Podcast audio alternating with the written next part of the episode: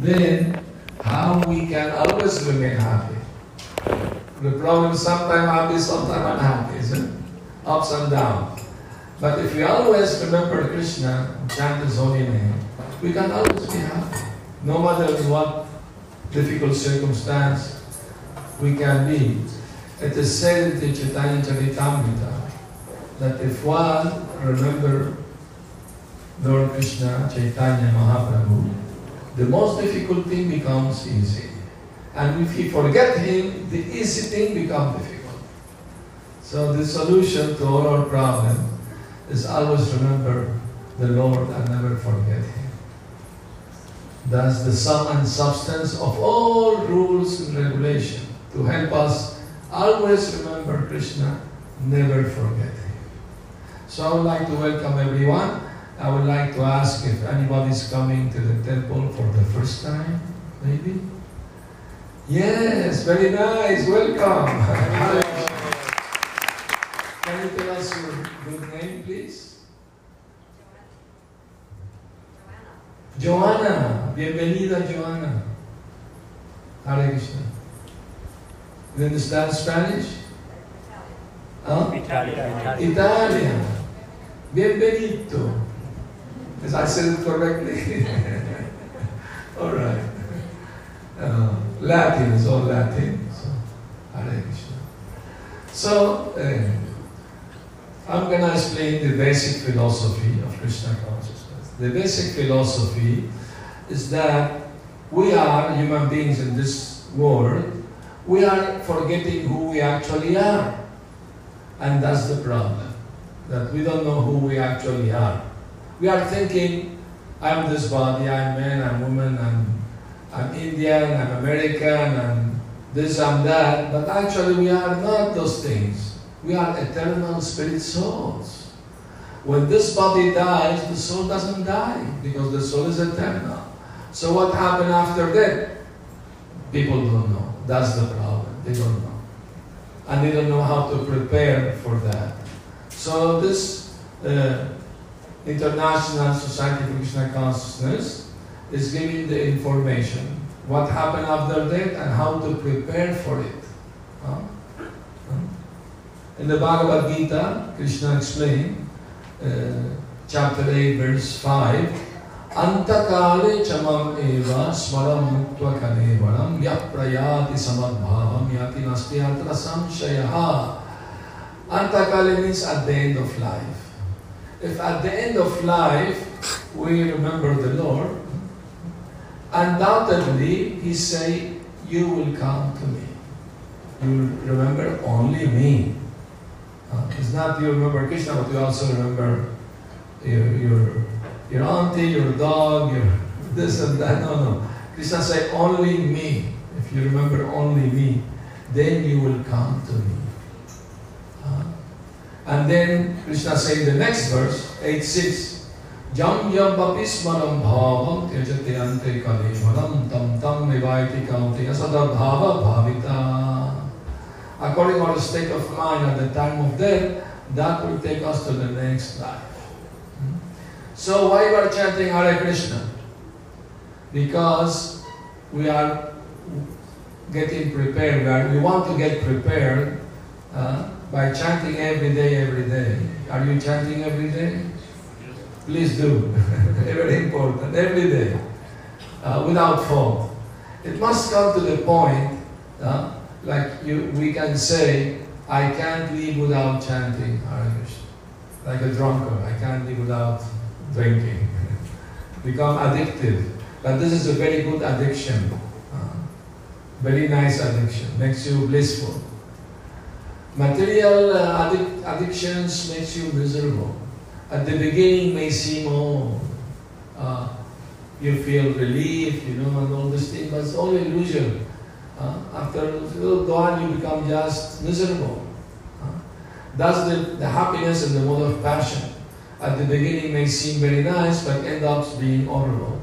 Addiction to drugs, alcohol. At the beginning, oh, person may feel great, no? But then end ends up feeling horrible. Why? Because the soul, we are souls. We need spiritual enjoyment. No amount of material enjoyment can give us real happiness.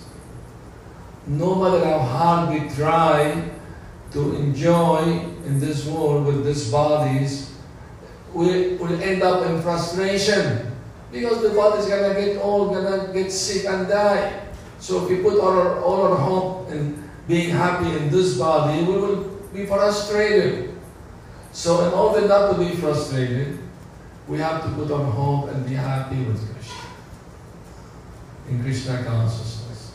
Then we will never be uh, uh, depressed or, or, or disenchanted or frustrated. Never, never. Krishna will never allow that. Huh? Why? Because he's more eager than us to see us happy. He doesn't want to see us suffering in this world. He wants us to be with him, eternally happy. That's why he comes. Uh, that's why he came 5,000 years ago. To show to everyone how happy the life is in Vrindavan. Huh? Huh? Krishna will go out in the pasturing ground in the morning with his friend, tending the cows uh, to graze. And he will play with his friend, play the flute, they will dance, they play different games. They enjoy life. Krishna will sit down, all, all his friends sit around him, and all, every one of them want to share his, his uh, what you call the tiffin with, with him, you know, whatever their mother prepared, some sweets, some, you know. Of course, all vegetarian. Krishna doesn't like violence against animals. That's why in the Bhagavad Gita he says, Patram pushpam phalam tu bhakta prayachat. Offer me with love a, leaf, a flower. Leaf means tulsi leaf. A flower, a vegetable, you know, water. This kind of, uh, uh, I will accept this kind of food stuff. With love, if you offer with love. So the point is the love. No? If there is no love, Krishna doesn't have to accept. When Krishna visited the, the house of his devotee Vidura, his, Vidura's wife cooked some prasad for, for the Lord. And Vidura, he has fatherly affection for the Lord. So he was feeding the Lord with his own hand, like eh, feeding the child, you know, with love. And Krishna was agreeing to be fed this way. And at the end, the, the sweet was of simple banana. so, in his ecstasy, Eh, uh, Vidura peeled the banana, and instead of giving the banana, was giving the peel to Krishna. In his confusion, he was not aware what he's doing. He was in ecstasy. But since he was offering with so much love the peel, Krishna ate the peel. Uh, because it was offered with love. Know? Uh, so that, that's the most important ingredient, the love. Uh, that's what attracts Krishna. So when Krishna came 5,000 years ago to this world to show us the eternal happy life in Vrindavan, to attract all of us to join him there, he showed us how everyone there is so happy. Not only humans, animals also were very happy, you know, frolicking around, you know. No, there was no slaughterhouse, no animal killing, nothing like that. Krishna will play the flute, many magical things will happen. One of those magical things uh, is that when, when the sound of the flute entered the ears of human beings, they become, human beings and animals, they become stunned. They were so in happiness and ecstasy, they could not move. And, and they were doing things, cooking, everything get burned. uh, they don't care. Uh, and, the, and the calves were drinking the milk from their cow, the mother, and they just, with open mouths, try to reach more with their ears the sound vibration of the sweet flute. Uh, that's four qualities of Krishna that only Krishna has, not even Vishnu Narayan has or any other avatar has. Like we spoke the other day, I'm going to explain more with details now. Uh, okay, the first one. Prem Madhuri, another. Venu Madhuri, Rupa Madhuri, and Leela Madhuri. Which one will start first? Leela Madhuri. Is, is uh, very sweet activities, pastimes. What was the favorite pas- childhood pastime of Krishna? His favorite pastime? To steal, to steal butter and, and yogurt no? from the house of the gopis. When I joined the uh, Krishna conscious movement, I gave books to my friends and family to read about Krishna. One day, my younger sister told me, I read the book, I like it very much, it's very nice, but I have one doubt. I said, please ask me, say, but you should please don't get offended by my question. No, no, I will not get offended. Ask anything you want. All right, thank you. I don't understand why you worship a God who's a thief and a liar. And I say, why are you saying that? I say, not to get offended. I'm not offended. Just wondering why you say it. Well, because I read the book you gave me that Krishna liked to steal the butter and makan and, and, and, daich and yogurt and all this. When he's called, he denied, no, I'm not stealing. So it's not only thief, also liar. How can you worship a God like this? Okay, I will try to explain to you. First, you must accept, at least theoretically, that Krishna is the Supreme Lord. Are you willing to, at least theoretically? She said theoretically I can agree, okay. If he's the Supreme God means he created the whole universe. That means all the yogurt and butter and the whole universe belongs to him. If he say I'm not stealing, he's saying the truth. How can he steal from himself? If everything belongs to him, oh, that makes sense. Oh, thank you, but why he doesn't? To enjoy. You know, small children, sometimes they steal little things, not out of malice or, or greed or anything, they just do for fun, they do it, no? Not because they need it or want to harm anybody, you know? A children, innocent. Huh? And the adult don't get offended by small children taking something, you know, isn't it? So the same way, Krishna playing the part of a child, he also was enjoying these activities. So one, one day, Krishna's friend told him, or dear Krishna, we just came to know one gopi made very fresh, nice yogurt, very creamy yogurt, and we are very hungry. Krishna, let us go to home and steal this yogurt. Krishna said, yes, good idea. Tell, tell all our friends to come here and join together and we go. But this gopi had the spies. So they told her, get ready, Krishna's going to your home to steal your yogurt. Be ready for him. And when Krishna arrived with his friend, they found a room where the yogurt was kept hanging from the ceiling, you know, big clay pots, you know, to keep it fresh. And they saw an alarm system all over the room, all over the house actually.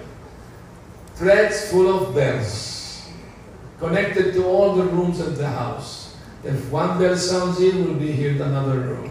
Very, very elaborate, you know. You see now there laser in the big, you know, big banks or museum, they put this laser to protect valuable things. So they, she was using these bells, no? So Krishna's friend became became depressed. Oh, Krishna will not be able to steal the yoga. So Krishna said, Don't worry, I will take care of this.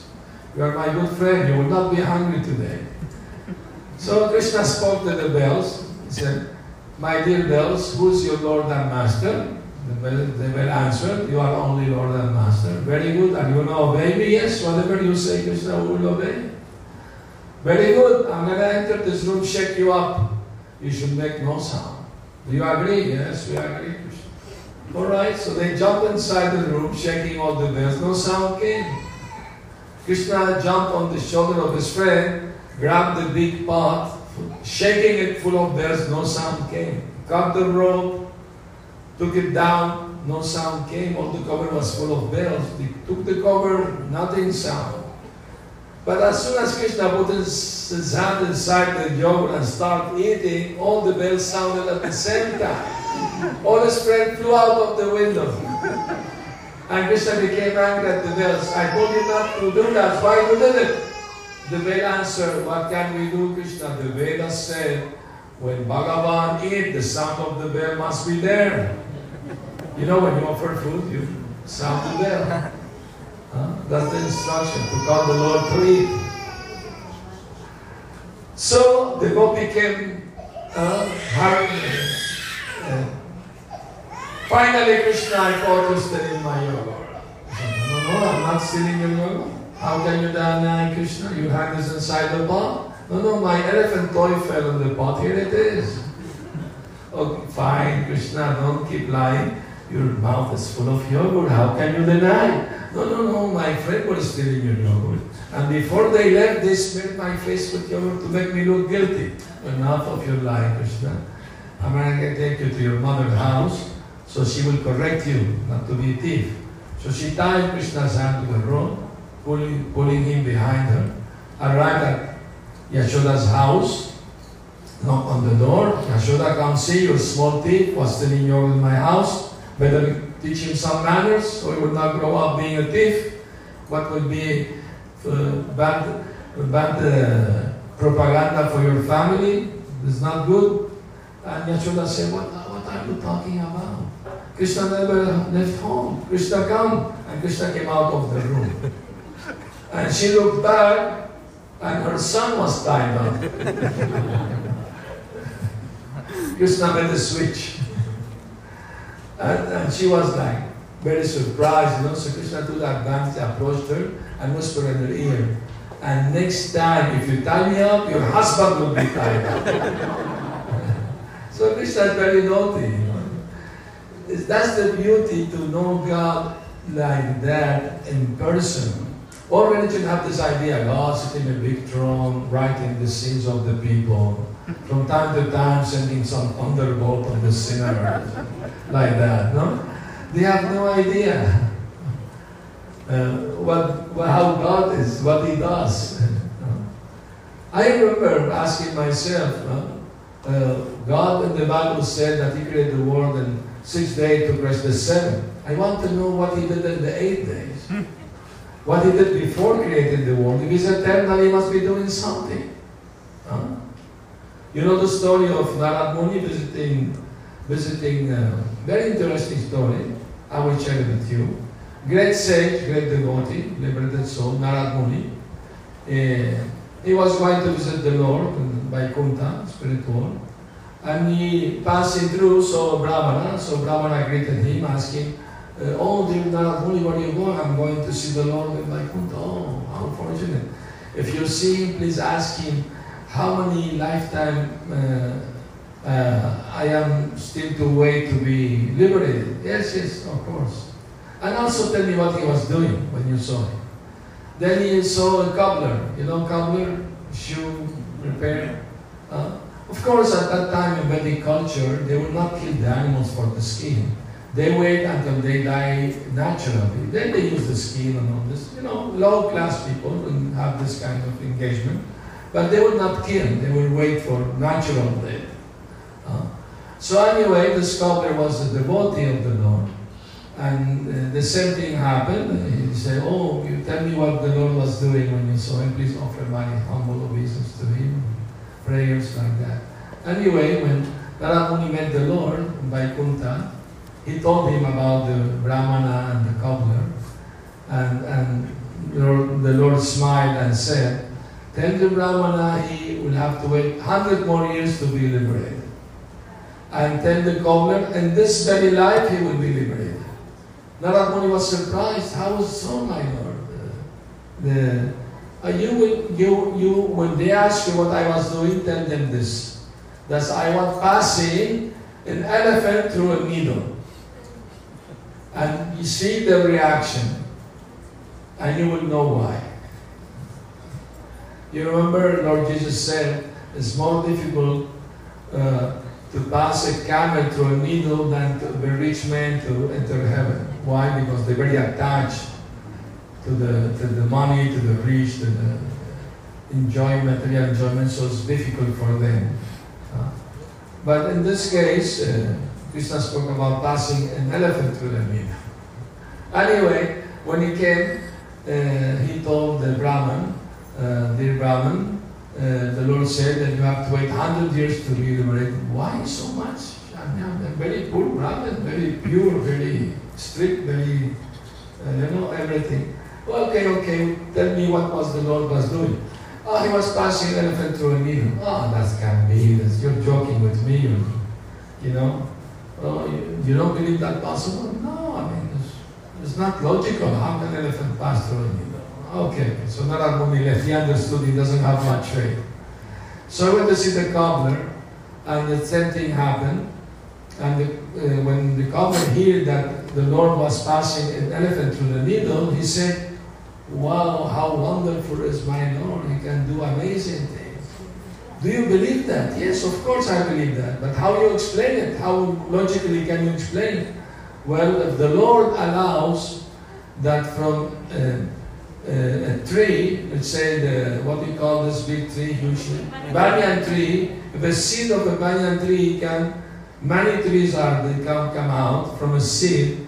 Uh, you put the seed in the land, a big tree comes out. So why the Lord can make the elephant go through a needle. He can do anything and everything. He's all powerful. You have full faith in the Lord, yes. So the Lord says, in this very life you're going back to Him. So it's a question of how much love and faith we have in the Lord. That's the whole, that's the, that's the lesson to be learned. So when the Lord comes to this world, He gives all souls opportunity to hear about Him. Uh, try to try to understand we can't know God by our own effort. Only when He decides to reveal Himself to us, we can know Him. That's why He came 5,000 years ago to show us how He lives, what He likes, how He looks like, what activities He performs, how He exchange love with His dear devotees. Then we become interested, become attracted to become part of his family, you know. Who invented this family business? Krishna. He's the first one to invent family, you know. Before that, there was, you know, not such thing as this concept, you know. Krishna made it, made it up. Huh? Hmm? Sometimes, you know, Prabhupada criticized so-called guru who say they are God.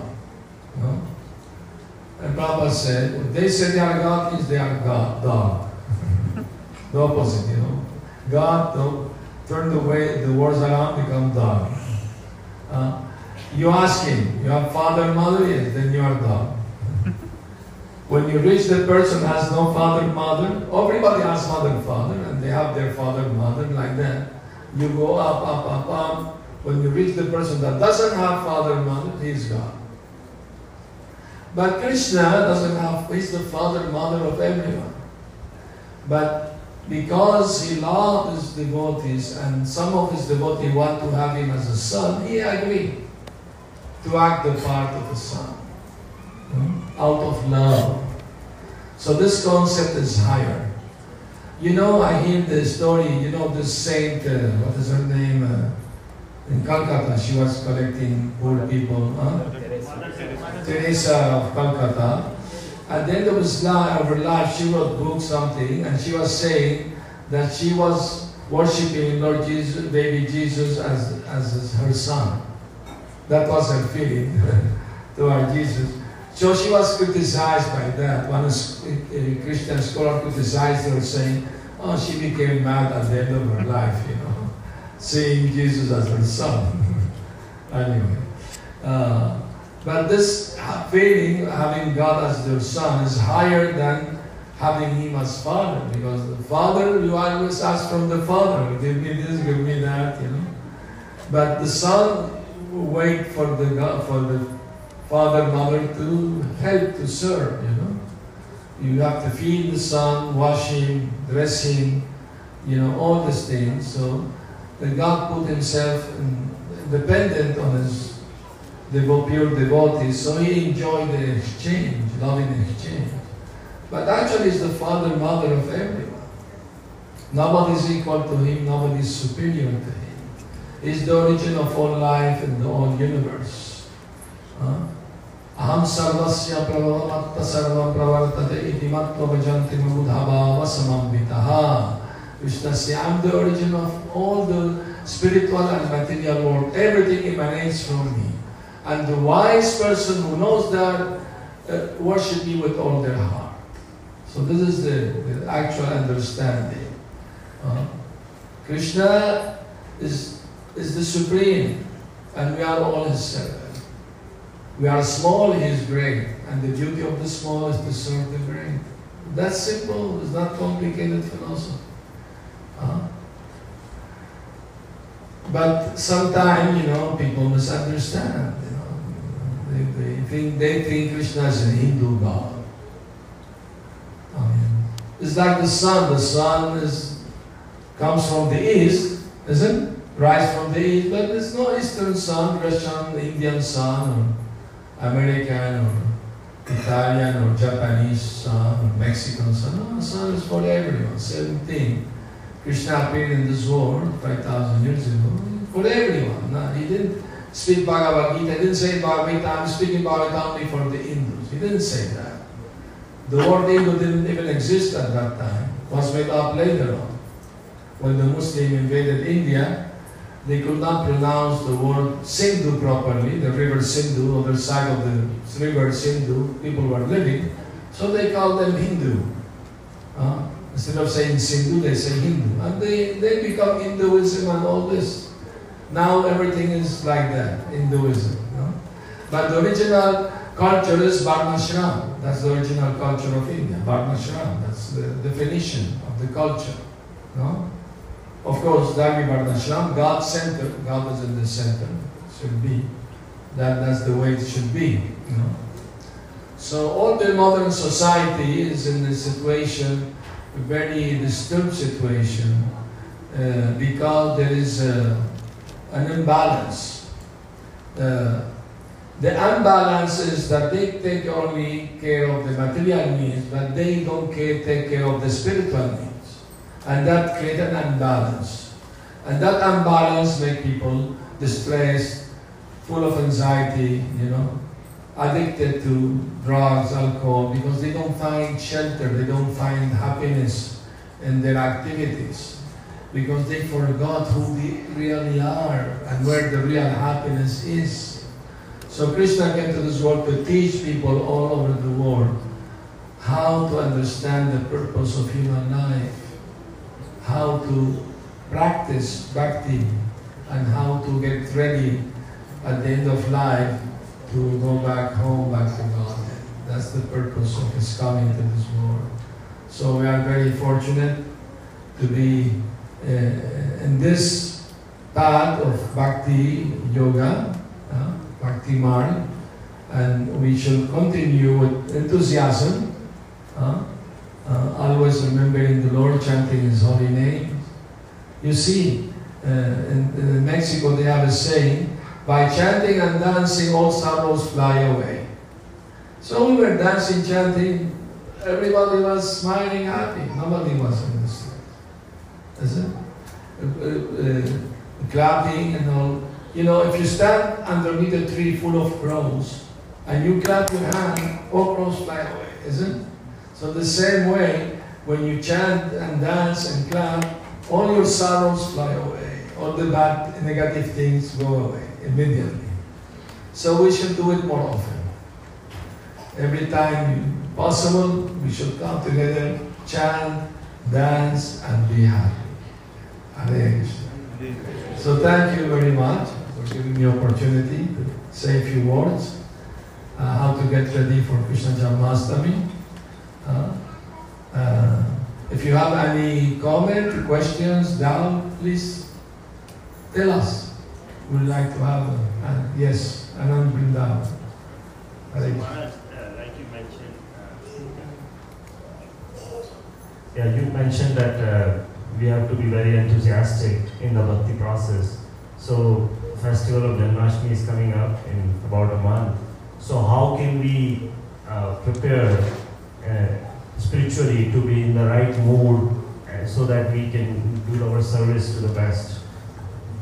Very nice question. How to prepare spiritually for the for the appearance of the Lord. We can start by remembering always that without Krishna we can't be happy. Krishna appeared in this world to make everyone happy. So how to get ready to prepare for his appearance, to have the right mood, we have to have the right mood of of a child who needs the help of his mother, you know, father, like that. So the Lord appeared in this world, giving us the opportunity to take shelter in His teaching, Bhagavad Gita. So we should read Bhagavad Gita every day. Now is the Purushottam month, we should read the chapter 15, uh, Purushottam Yoga, every day you can read. Uh, advisable in this month of Purushottam. Uh, and also uh, you can recite the Chaurastaka song every day. Uh, and you can also sing very beautiful song for Krishna. Hmm? Every day you can do that. So uh, Surdas, a great poet, poet devotee he wrote very beautiful poetry in Brajabhasha, uh, glorifying Krishna in Vrindavan. He was born blind, but he was a great devotee, pure devotee. He was disciple of Sanatana Goswami. And he wrote a beautiful song saying, on Janmashtami, he sung the song. He said, he said, today a very beautiful child was born to Nanda Maharaj. Give up whatever you're doing and run to the house of Nanda Maharaj to see that beautiful child. Some of them are, are bringing uh, uh, golden coin to give in charity, some giving clothes, some give uh, sprinkling curd everywhere. Some are dancing in happiness like that. Huh? All of them, their, their happiness uh, tripled. And, their ecstasy coming to see the beautiful child of Nanda Maharaj. They don't care for kings and royalty. They're just happy in the bliss of the master of Surdas. Beautiful song actually, very beautiful song. So we should always remember that, that we have to clean our heart so invite Krishna to come in our heart. When Krishna appeared in this world, he entered the heart of his father Vasudeva. And Vasudeva transferred the Lord from his heart to the heart of Devaki. And Krishna was there in her womb. And, and after some time, he appeared in his full form, grown up form, with jewels and garlands. No human child would be born like that. Just to prove that he's not human child, born out of karma like any of us. No, he's the Supreme Lord. And when they asked him to please become a baby, he became a baby. and then, uh, you know, all the pastimes, what happened, and all the details. Actually, Krishna appeared simultaneously in the house of Yashoda and the prison house of Kamsa at the same time, but was invisible in the house of Yashoda. So when Vasudeva took baby Krishna to Gokul, he put it in the bed and took the girl. That Krishna entered the body of the original Krishna who was already there. That's very secret, not very much known. That's how it actually happened. No? Because Krishna never takes step out of Vrindavan, it is said no?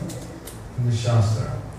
So we have to know all this detail, read about them, get ready, try to make our heart clean so we can receive the Lord in our heart. Uh, celebrate His appearance day with, with enthusiasm, fasting all day until midnight. You can drink water, of course, it's very hot season now here. uh, it's okay. Uh, and the whole idea, because the Lord appeared at, at midnight, that's why we fast until midnight. And the, the prasad should be Ekadasi prasad. That's what Prabhupada said. Because Nanda Maharaj didn't have a feast at midnight. I mean, Vasudeva Devaki didn't have a feast at midnight. Was the next day. Next day, uh, Nanda Maharaj and Yashoda, they made big celebration. They invited everyone. This, uh, Nandotsava called it. That Prabhupada's appearance day also. So the next day is the feast, the day after. and for us at noon, because we have to have fast half day for Prabhupada appearance day. It's very, very significant that Prabhupada appeared the next day after. Uh-huh. Hare Krishna. Yes. Hare Krishna Maharaj. Thank you so much. As you have been describing the beauty of bhakti and devotion, you know, in Bhagavad Gita, Krishna says this path of devo- devotion is susukha kartumapaya. Yes, yes. So for some people who are still deciding the path and the track, can you explain few things about the easiness of bhakti compared to the process, hardship of other that Krishna is talking about? Yes, yes, of course. I mean, other path, uh, karma yoga, jnana yoga, and all this, you make a little mistake, big problem. You don't remember the story of King Nriga? King Nriga was a very rich king, and he liked to give charity to the Brahman. He was giving cows, land, gold to the, you know, to the Brahman every day. He was giving so much charity. Uh, he was following the path of karma to get uh, material benefit, heavenly pleasures by giving charity. But it so happened that one of the cows he gave to one Brahman escaped from the house of the Brahman and entered the king's uh, Goshala back again. And without his, him knowing, he gave it, the same cow it to another Brahman. But the other Brahman had marked the cow, he put some mark on, on the cow with his hand, you know. So when he saw the cow, he recognized, why you have my cows?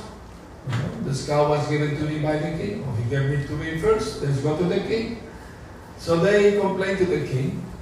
King said, sorry, that must be a mistake, you know, that thing. I'm saying, sorry, I will give each one 10 cows, no problem. No, no, no, we want only that cow. That one and only that one. Became a little stubborn, you know, sometimes. So all, all, he could not please both of them. So they left the cow there and left both of them. They became upset with the king. And as a result of that, when, when King Nriga died, uh, Yamaraj offered him two options. You can first enjoy the result of your pious activities, then suffer for your bad activities, or you can suffer for your bad activity, then enjoy the result of your pious activity. You choose. You gave him that. So King Nriga thought, I've done so many pious activity, unlimited amount of pious activity, very little bad activities. So let me suffer little, then enjoy unlimitedly. That was his idea. So when he asked that, he immediately became a lizard. immediately, for a small mistake of giving the same cow, that's the path of karma. Karma is very dangerous. Little mistake can cause big problem. So it so happened that the, some members of the Yadu dynasty were on, a picnic and they saw this lizard trapped in a dry well. They tried to help him get out. They could not. He was trapped there it was too deep. They could not reach. So when they went back to Dwarka, they told Lord Krishna about it. Krishna said, oh, take me there. I want to see this lizard. What's no important? No, no, I want to see that. Okay, let's go. So Krishna has very long arms. uh, and he reached the lizard, got, uh, grabbed the lizard, took him out of the dry well. As soon as was touched by the Lord, he transformed into King Nriga again, as a human, you know, as demigod. He was a demigod actually. So Krishna asked him, please tell us the story how you became a lizard. Oh my Lord, you know everything, past, present, future of every living being. But since you're asking me, I will tell. So he told the story of his life, what happened. And, and Krishna said, because in the back of your mind, you also wanted to give this child to also please me in the background. That's why I came to rescue you.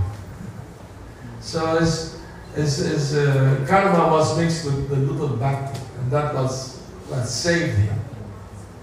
So any, any uh, process uh, of karma, jnana, or yoga, if it doesn't have at least a touch of bhakti, is you can't get what you want. Not even materially speaking. Need to have. So bhakti is so important, why not just practice the pure bhakti? You will get the highest result of all. I mean, material benefit may come and go because this world is not forever, it's temporary. But we should look for eternal benefit, for eternal happiness. That's the purpose of human life. And Krishna's offering, no? Jamma karma cha me divyam evam yoveti tattvataha tattaleham punarjamma naiti mamiti sarjuna. Arjuna, those who understand my Jamma, my karma, my birth, my activities, as Divyam, divine, they don't take another birth in this world, they come back to me. So that's the purpose of hearing about Krishna. To understand Him, to understand His divine nature, you know, above all uh, karma and all uh, material uh, contamination is free from all contamination. He's the purest of the pure. Everything touched by Krishna becomes pure. So we want to be touched by Krishna. So already Krishna touching our heart. Our hope, our hope is that Krishna is a thief. We may build big walls of Maya around our heart, but our hope is that Krishna is a thief can jump the wall and steal, steal our heart. That's our hope. One day it may happen. Hare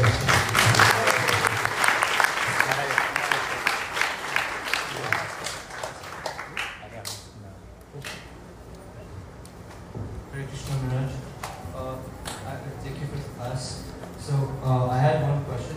So yesterday you stated that uh, no one is like compared to Krishna, no one is equal to Krishna, and everyone is underneath Krishna. Correct. So uh, there's Radharani, right? And then uh, Krishna, he accepts her as like higher than him. Yes. And then Radharani accepts uh, Krishna as her like supreme lord, and she thinks of herself as like her uh, his uh, devotee. So like, can you elaborate on that? Of course. The question is asking that nobody is equal to Krishna, nobody is superior to him. Uh, but the question is, uh, Harani sometimes, you know, conquered, conquered Krishna by love. Actually, she's made servant of Krishna. She wants to please Krishna, serve Krishna. And Krishna wants her very much glorified, even more than him. That's Krishna's uh, desire. He wants to see his pure devotee more glorified than himself. And his greatest devotee is Radharani. Why? Because she has the greatest love for him. Nobody has equal love than her. That's why she is so dear to Krishna. So that's why Krishna sometimes accept uh, voluntarily uh, to be subordinate to her love. But that's out of love. It's, not tattva, it's rasa, you know. In tattva, Krishna is supreme, nobody equal to him. But in rasa, he's conquered by the pure love of, of Radha, the devotees. Uh, uh, even once Krishna was trying to pacify And he could not do it. And he, he said, Dehi pada pallava udaram. He took her feet, put them on his head. So said, Let your beautiful lotus feet be a decoration on my head. My heart is conquered by your love. So that's pure love. That's something very high, you know. But from the tattva point of view, is is like that. But from the rasa point of view, Krishna is subordinate to the love. That's why he doesn't give pure love so easily. He may give uh, material opulence. He may give you a lot of money, even mystic power, even, even impersonal liberation, moksha, but he doesn't give so easily prema, pure love, because he's conquered by that love. So he put a lot of tests on his devotees to see if they deserve to have his love. See? He has the right to do that.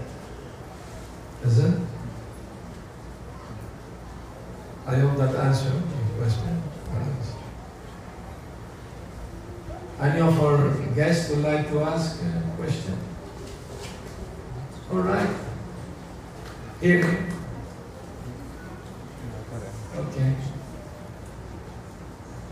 Hare Krishna. All right, no question. We can end up the, the class here. Thank you very much again. Prabhupada. Jai.